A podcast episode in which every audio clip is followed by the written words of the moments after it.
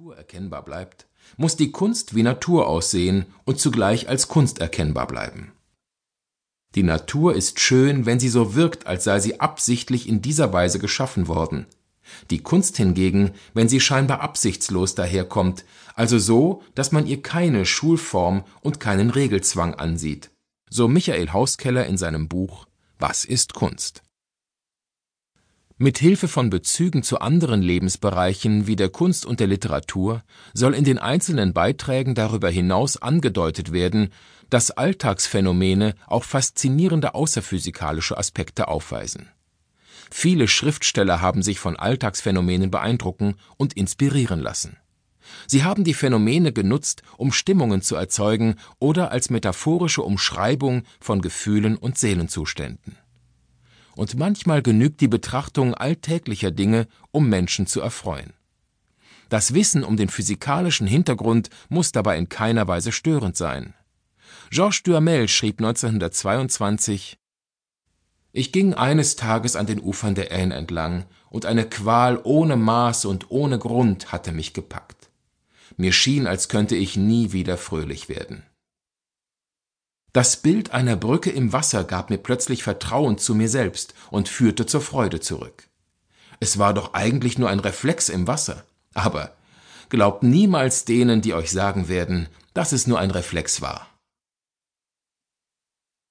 Bei der Auswahl der Beiträge haben wir, wenn möglich, ästhetisch ansprechende Motive gewählt und schließen uns damit dem Physiker Hermann Weil an, der einmal sagte, bei meiner Arbeit habe ich immer versucht, das Wahre mit dem Schönen in Einklang zu bringen.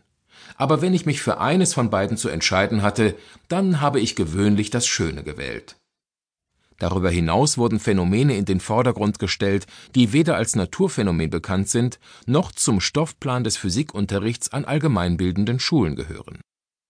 Vieles von dem haben die meisten Menschen zwar bereits gesehen, in dem Sinne, dass ihre Netzhäute davon belichtet wurden, aber nicht in dem Sinne, dass ihr Geist verständnisvoll und interessiert hinter den Netzhäuten stand und versucht hätte zu erkennen, was da gesehen wurde. Vieles wird daher neu erscheinen, auch wenn die Physik oft erstaunlich einfach und bekannt sein dürfte. In der Stadt. Die Unendlichkeit ist grün. Zwei parallele einander gegenüberliegende Spiegel tauschen ihre Spiegelbilder unendlich oft aus. Ein Objekt zwischen den Spiegeln wird von ihnen beiden gespiegelt, der gespiegelte Gegenstand wird vom gegenüberliegenden Spiegel gespiegelt, ebenso der gespiegelte gespiegelte Gegenstand und so ad infinitum. Man blickt gewissermaßen in die Unendlichkeit, die sich im Grün des Spiegelglases verliert. Sie erstaunten auch wirklich beim Eintritte nicht wenig über die ungeheure Gesellschaft, denn Wände und Decke bestanden da selbst aus künstlich geschliffenen Spiegeln, die ihre Gestalten auf einmal ins Unendliche vervielfältigten. Josef von Eichendorff beschreibt hier eine wohl jedem bekannte Situation man gerät zwischen zwei Spiegel und blickt in einen unendlich langen virtuellen Tunnel, in dem die Gegenstände und Menschen unendlich oft gespiegelt werden und man sich selbst unendlich oft gegenübersteht. Dazu braucht man heute allerdings keinen Festsaal mehr. Ein verspiegelter Fahrstuhl tut es auch. Der Reiz solcher Doppelspiegel beruht vor allem auf dem Kontrast zwischen dem Wissen um die Einfachheit der Konstruktion und der sinnlich erfahrenen Komplexität des Blicks.